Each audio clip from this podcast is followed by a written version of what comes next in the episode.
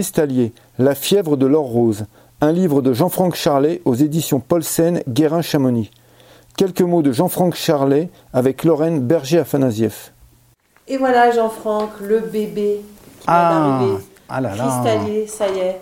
Ah, c'est autre chose que de le voir sur un écran. Hein. Eh ouais. Bon, il n'est pas encore sorti, hein, il arrivera que le 12 mai dans les Écoute, volumes comme c'est mon premier livre, c'est émouvant. Hein. Surtout que ça raconte quand même euh, 50 années de recherche de cristaux dans le massif du Mont Blanc. 50 années où je me suis, c'est là où je me suis le plus amusé au monde. Donc c'est pas que des bons souvenirs. Vous verrez dans le livre. Il y a aussi des accidents, il y a aussi pas mal de choses, mais après il y a le joie de la découverte, de jouer comme un enfant à, à chasse au trésor pendant 50 ans dans les montagnes de Chamonix, où on C'est recèle. l'histoire de ta famille un peu, non? Et alors, bien sûr, ouais, c'est- je ne suis pas cristallier par hasard. hein. Mon père était sans doute un des plus passionnés. Mon grand-père avait déjà fait de grosses expériences de recherche de cristaux. Alors, il n'y allait pas, il ne prenait pas des journées pour aller chercher des cristaux, c'est en faisant des premières où il est tombé fortuitement sur des beaux fours. Mais après, il est remonté avec, des, avec ses copains guides à chaque fois pour vider les fours en question. Il y a au moins cinq ou six expériences comme ça. Et puis mon arrière-grand-père, euh, il, allait déjà avec des, des guides des Frassans et d'Argentière euh, chercher des cristaux du côté du glacier d'Argentière, des améthystes. Donc euh, au niveau cristallier, moi je suis la quatrième génération, Jonathan c'est la cinquième. Et au niveau des guides, ben, il y a encore deux générations de plus. Mais là, ils ne nous ont pas laissé de cristaux, on ne sait pas si les plus anciens, ils étaient cristalliers ou pas. Ils ont peut-être vendu. Vous verrez, il y en a un quand même, qui, Trésor. il y en a un quand même qui, qui était quand même contrebandier notable, et dont le, le beau-père est aussi un contrebandier notable. Enfin, vous verrez, c'est une belle histoire de famille quand même, Des aventures Qui- de pirates en montagne. qui m'a plu de bon d'écrire et que ça reste. euh, Armand Charlet déjà, mon grand-oncle avait dans ses- son premier livre là qui s'appelle euh, Au-delà de la euh, vocation alpine. Euh, dans Vocation alpine, euh, Armand raconte déjà un peu ses histoires de famille. Et, euh, et comme Armand, ben, c'était le frère de mon grand-père, mon grand-père nous racontait effectivement les mêmes histoires qu'Armand a pu raconter aussi. Alors pas toutes aussi, donc vous verrez, c'est voilà. Mais- Bah, c'est dur de faire parler les cristalliers, c'est un peu comme les, les cueilleurs de champignons. Enfin, ils, rapa- ils racontent jamais d'où, d'où- où ils vont. Alors, ils rass- racontent pas trop leurs histoires. Alors je vais décevoir tout le monde. Si vous lisez le livre, vous allez savoir que bon, il y a des cristaux dans la face nord des droites. Alors, face nord des droites, ça fait 1200 mètres de haut, ça Oui. fait 1 km et demi de large. Euh, un foie cristaux, ça fait 1 mètre de large, donc euh, c'est quand même bien planqué. Après, euh, au nombre de rappels, au nombre de... On va reconnaître un petit peu, mais je- c'est pas un livre qui va vous servir à grand chose. Et de toute façon, si vous vous servez à quelque chose, euh, vous retrouveriez des fours vides. Donc c'est pas très intéressant. Mais enfin, bon, ça raconte quand même comment on fait pour trouver des cristaux en général. Et pour les générations futures, il faut, euh, c'est dit dans le dernier chapitre avec le réchauffement, là, il y a vraiment, euh, c'est vraiment du pain béni qui est le réchauffement. On est le seul, les cristalliers, à profiter de tout ça. C'est qu'il y a des hectares et des hectares de rochers qui étaient sous la glace depuis des siècles et des siècles. Et ces rochers réapparaissent pour la première fois avec un potentiel de foie et cristaux qui est, là au bord des glaciers. Et je raconte au moins trois expériences ces dernières années de jeunes qui, presque fortuitement, marchaient sur les glaciers, marchaient pas loin du pied des parois, et tout d'un coup, la neige venait de baisser depuis un mois de 2, 3, 4 mètres, et le four était là. Incroyable. Donc voilà. Donc euh, ça ne sert à rien peut-être à eux d'aller dans le face nord des droites, dans les faces nord des triolets, dans les faces nord des grandes jurasses comme on a pu le faire nous, en prenant quand même des risques certains et en faisant de l'alpinisme un peu de haute voltige. Euh, on trouve aussi des belles choses en bas. Ceux de ma génération, jusqu'aux années 90, où les glaciers avaient plutôt augmenté euh, que, perdu du volume, euh, on n'avait pas cette chance, puisque euh, ça n'avait pas encore assez fondu et que donc les fours qui étaient faciles d'accès avaient déjà été fouillés depuis 100, 200 ans, 300 ans. C'est une très vieille histoire.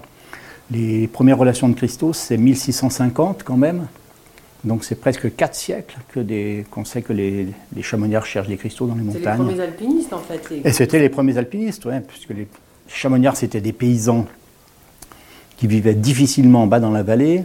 Ils avaient que l'été pour euh, rentrer le maximum de nourriture, et donc ils n'allaient pas aller se perdre euh, en haute montagne. Si ce n'est qu'en haute montagne, euh, il y a un petit malin un jour qui a dû trouver des cristaux, qu'il a vu qu'il avait, avait une certaine valeur. À l'époque, ça, ça partait dans les tailleries, les tailleries surtout de Milan, où il est dit déjà en 1680 que, où le cristal de roche est taillé comme nulle part au monde. Et donc il y a eu un marché, euh, et donc ça, a poussé les gens vers la haute montagne. Alors, il y a les chasseurs, mais les chasseurs, ça s'arrête quand même à l'endroit où, il y a encore de l'herbe un peu, c'est 2500-2800 mètres, exceptionnellement plus haut, mais bon. Euh, tandis que là, les cristaux, fallait quand même au pied des parois, fallait au fond du jardin de Talef, fallait aller, etc. Donc euh, eh ben, il fallait qu'ils s'expérimentent à marcher sur les glaciers, qu'ils qui, regardent comment on fait pour pas glisser, avec des chaussures, euh, soit avec des semelles en, bois, soit des semelles en cuir. Donc d'inventer déjà les premiers, trucs qui ressemblaient à des crampons, d'aller avec des piolets, et puis de voir la haute montagne comment c'était, de, de, regarder si ça s'effondre, si c'est dangereux, si c'est pas dangereux. Donc c'est toute cette histoire-là. Euh, qui occupe euh, quatre siècles d'aventure à Chamonix. Il y a eu les progrès techniques, il y a eu les hélicoptères. Alors, bien, bien sûr. Alors, la première histoire, c'est mon père et mon grand-père qui trouvent une mine d'or au col du Passon. Alors, pas de façon fortuite, parce qu'ils rencontrent par hasard un des très grands radiesthésistes français qui a écrit une vingtaine de livres sur la radiesthésie, qui est donc quelqu'un de très connu, qui habitait dans le Midi, et qui, lui, depuis le midi, à l'aide d'une carte au 25 millième, leur a dit il faut aller au col du Passon, 50 mètres sous le col, il y a une paroi verticale, au pied de la paroi, il y a un filon de quartz et il y a des pépites. Alors, ils l'ont cru ou pas cru, n'empêche qu'ils sont montés, ils ont creusé et ils ont trouvé des pépites. Donc, c'est une première grande histoire. Et là, bien sûr, euh, au début, ils ont gratté dans la veine de quartz, c'était compliqué qu'un burin et une massette. Ils ont bien vu qu'ils ne trouvaient rien. Et l'autre, il leur a dit Mais c'est à 3, 4, 5, 6 mètres, je ne sais pas où. Donc, un grand renfort de dynamite et de marteau-piqueur. Ils ont ouvert une petite mine au col du Passon. et ensuite, alors moi, j'ai eu une expérience euh, qui est racontée, là, de, effectivement, de dynamite, parce que du coup, jusqu'aux années 60, de temps en temps, euh, les cristalliers employaient un peu de dynamite quand même. Et la seule fois avec Georges Bettembourg et mon père, on en a utilisé, euh, il y a eu une première charge qui a été mise dans le four, il ne s'est rien passé. Du coup, on a mis trois charges et du coup, on a vu le four sortir à 200 km/h. Tout était brisé, tout était fini. C'était un cauchemar alors qu'il y avait une pièce extraordinaire à sortir. Ça, ça nous a calmé. On n'a plus jamais touché à la dynamique, quoi qu'en pensent certains. Par contre, euh, le problème des cristaux, c'est que c'est lourd. C'est très lourd à descendre. Et on a eu la malchance de trouver un four extraordinaire dans la face nord d'Urquin en 1985. Et il y avait une tonne ou deux de cristaux à descendre et il y avait 400 mètres de rappel dessous nous à faire. Donc c'était extrêmement compliqué. Et puis la nature avait bien fait les choses. À 5 mètres au-dessous du four, il y avait une espèce de sommet d'éperon qui faisait une terrasse au milieu de la face nord d'Urquin. Il n'y avait rien à faire là, mais la terrasse était là. Donc ça nous a tout de suite suggéré qu'on pouvait poser les sacs sur la terrasse et qu'un hélicoptère pouvait venir les chercher. et donc c'est une grande histoire où on a été inculpé de dégradation de sites classés du Mont Blanc. Puisque depuis, euh, ça c'est en 1985, et depuis 1979, des Suisses avaient fait la même chose dans les Grandes Jorasses, à renfort de dynamite, de marteau-piqueur et de transport en hélicoptère, et avaient fini par être condamnés pour dégradation de site classé du Mont Blanc.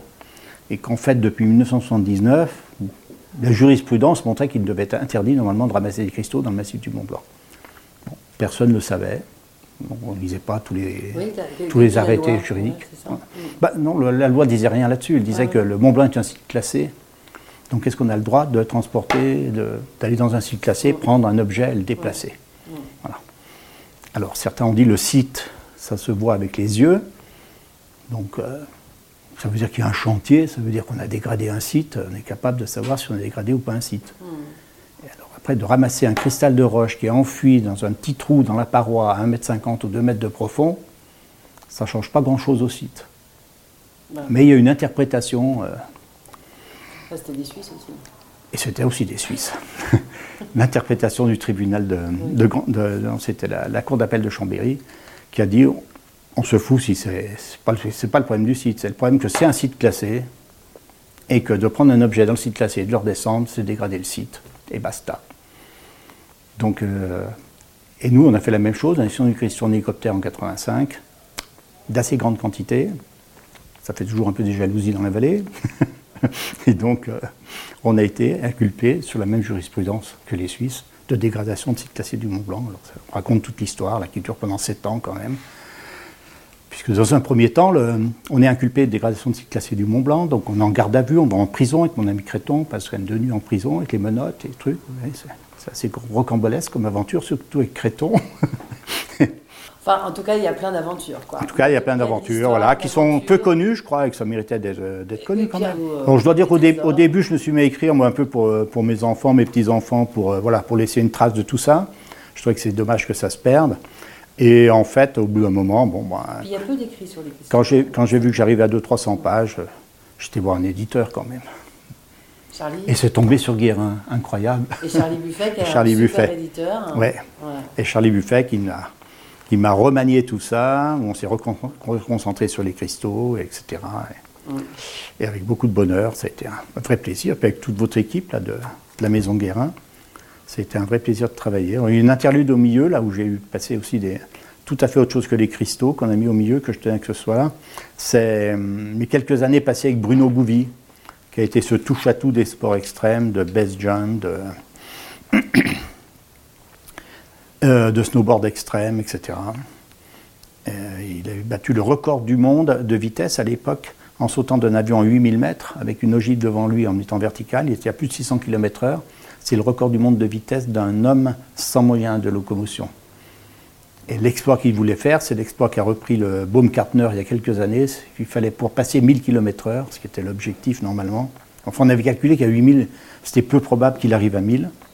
On, on pensait plutôt 800, où il a fait que 650. mais bon. Et Et, pourquoi tu tenais à ce qu'il soit vraiment dans le livre parce qu'il m'a fait rêver. Ouais. Il m'a fait rêver, un- ça a été un moment formidable. Euh, il a sauté d'un hélicoptère, il a atterri en parapente au sommet des Drues. De là, il est parti en rappel dans la niche. Il a surfé la niche des Drues et du bas de la niche, il est reparti en parapente. Et le grand projet qu'on a eu, qui m'a occupé pendant trois ans au moins à organiser, à mettre en place et tout ça, ça a été, il voulait faire la même chose sur l'Everest. Mhm. Donc on était on était le premier homme arrivé par les airs sur le sommet de l'Everest. Et avec son snowboard dans le dos, est arrivé sur le sommet, il snowboardait le- l'Everest. Donc déjà, ça on est en 1990. Hélas, euh, le destin ne nous a pas laissé achever ces projets fabuleux, puisqu'il s'est tué euh, lors d'une descente en snowboard extrême du sommet de l'Aiguille Verte. Et Voilà. L'avais emmené euh, faire des- cher- chercher les cristaux? Et bien sûr, on avait été quelques fois. Alors, c'était minimal ce qu'on avait fait en cristaux. Donc, euh, je crois qu'il n'y a, pas- a de récit de ça, non. Non, non, Non, mais tu lui, as donné, tu lui avais donné un peu la fibre. un peu la fibre et puis de voir faire de l'alpinisme autrement, des choses Ouais. comme ça. Autrement, mon compagnon de cordée, donc c'était Georges Bettembourg, Mm. depuis tout petit, puisque c'est mon cousin germain. C'est le fils de la, de la sœur de mon père. Et donc, on était pratiquement élevés ensemble dans la même maison à Argentière. Et lui, bah, c'était un très grand alpiniste et himalayiste, là, pendant 4-5 ans avant, avant qu'il trouve la mort en montagne. Et hélas, lors d'une course au cristaux, dans la face nord d'Aiguille Verte, où on a pris euh, un énorme effondrement rocheux euh, sur la tête.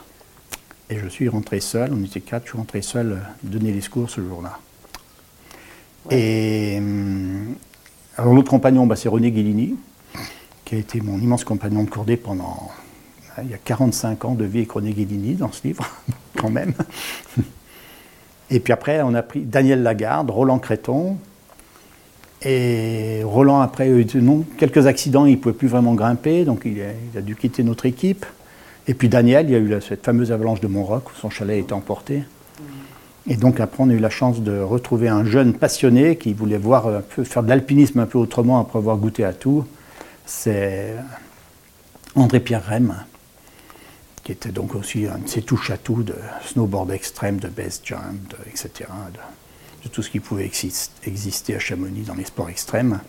Puis très fort grimpeur, très fort alpiniste, et qui lui aussi voulait, s'était passionné là, d'un coup de, de faire de l'alpinisme autrement, parce que c'est de l'alpinisme autrement. Ouais, avec un but C'est différent. un but différent, on ne va pas au sommet, on ne suit pas une voie. Non, Au contraire, on se met à côté de la voie, on va là où jamais personne n'est allé sûrement. Et puis on fouille la montagne, on monte d'un côté, on traverse de l'autre, on descend un peu, on retraverse. euh, Ça nous arrivait de fouiller dans les courtes, d'arriver dans les droites, euh, ou vice-versa, de, Ah ouais. de partir dans l'aiguille verte et puis de finir euh, dans les droites, de, sur des journées complètes, en disant on fait ça, là, ben non, on n'a rien trouvé là. non, rien. Puis quand on est là, on voit un autre truc là-bas, donc on continue, etc. On fouille la montagne.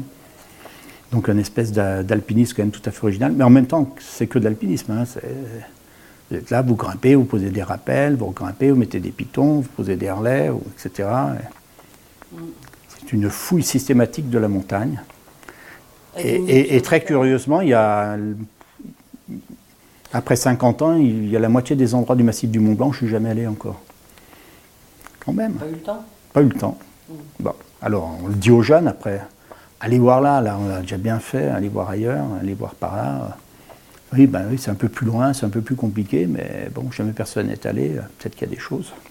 Et pour nous faire rêver, c'est quoi la plus belle pièce, la plus belle pièce hein? La plus belle pièce de ce livre, euh, incontestablement, enfin incontestablement, non, il y en a trois. Donc, il se trouve que dans le massif du Mont Blanc, par le hasard de la géologique, il y a plein d'endroits dans le monde où il y a du granit, des grandes parois granitiques, le Yosemite ou bon, euh, plein d'autres endroits. Et euh, il n'y a pas forcément du, quartz, il n'y a pas forcément des veines de quartz, il n'y a pas forcément eu ces, fissures alpines qui sont formées. Le massif du Mont Blanc, c'est extrêmement craqué de partout. C'est la même géologie que la Suisse centrale, au-delà de l'est de l'Aubert-Lambernois et tout le massif autour du glacier du Rhône. C'est la même géologie que Chamonix, exactement les mêmes granites. Là, il y a aussi beaucoup de cristaux. Et dans ces cristaux du massif du Mont Blanc, donc c'est du quartz essentiellement, le cristal de roche. Alors le cristal de roche, c'est le minéral le moins rare qui est sur la planète, il y en a partout, un peu partout. Et à Chamonix, pour des histoires euh, de coïncidence entre différents minéraux et différentes pressions, températures et choses comme ça, on trouve le quartz dans des, formes différentes, qui sont notamment ce qu'on appelle les peignes à Chamonix, ou les quartzevriers, et qu'on appelle en allemand ou en, anglais les gwindel. Donc c'est un arrangement, là il y a une très belle photo dans le livre, un arrangement de, cristal de quartz très différent. Et ça c'est unique au monde. C'est Chamonix, Suisse centrale. Ils ont trouvé un petit peu en Oural, mais pas de très belle qualité. Et puis alors l'autre grand, l'or des cristalliers, c'est le, sous-titre du livre, s'appelle La fièvre de l'or rose. Alors c'est pas de l'or, mais c'est rose, et ça s'appelle, c'est de la fluorine rose.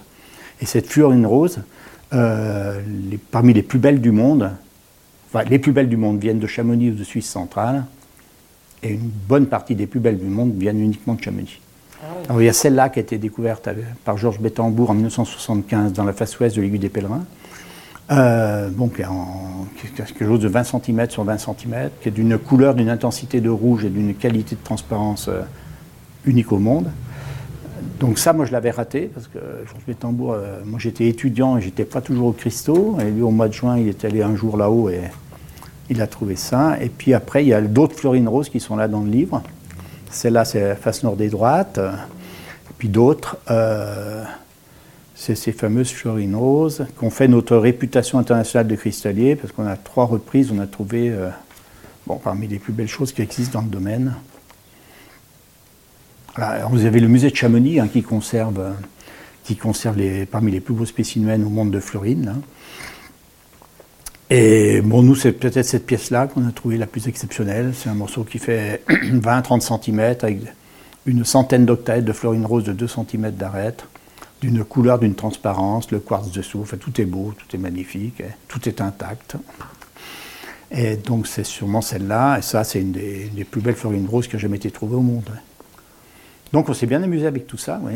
Ça a été quand même une chasse au trésor assez extraordinaire. Voilà, des hommages à on a mis Daniel Lagarde avec son fils en train de nettoyer les cristaux. Alors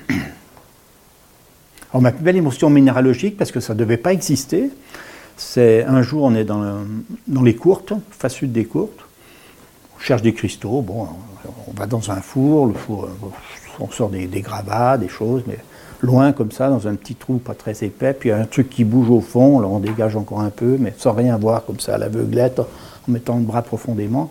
Puis je sors un cristal, bon, j'allais presque le jeter parce que je le sors à l'envers en fait. et puis, ah, il y avait un cristal donc vert bouteille ah euh, qui est là et qui, était un truc qu'on n'avait jamais vu dans le massif du Mont Blanc. Un truc absolument incroyable. Ah, depuis, ça a été retrouvé à une ou deux reprises, mais là, on est en 1987. Euh, c'est la première fois qu'on voit des cristaux de cette qualité-là, verts, dans des quartz fumés du massif du Mont Blanc. Et cette pièce, vous pouvez l'admirer là au, musée de. Mais c'est pas de la fluorine. Au musée de Chamonix. C'est de la fluorine, mais qui est verte. Ouais, ouais. Qui a d'autres éléments à l'intérieur qui fait qu'au lieu de recracher du rouge, voilà, ça recrache du vert. Hmm. Grâce à différents éléments, on n'est pas encore très sûr pourquoi c'est vert, mais on va finir par savoir. Et cette pièce, donc, est un des fleurons d'une des vitrines du musée de Chamonix. Hein. je vous invite tous à aller voir le musée de Chamonix, là, qui est devenu euh, sans doute un des plus beaux musées d'Europe de minéralogie, et sans doute un des musées qui, compte euh, dans le monde entier au niveau minéralogie. Il y a vraiment une, exposition de, minéraux, de, diversité. Maintenant, il y a le monde entier qui est exposé là, avec vraiment de très belles choses. on peut être fier que ça laisse un patrimoine fort de Chamonix. Et j'espère que ce livre contribuera à faire connaître tout ce patrimoine à tout le monde. Bah ouais. Voilà. Bon, bah c'est bon. Champagne. Champagne Allez, je vais chercher un concours Insta.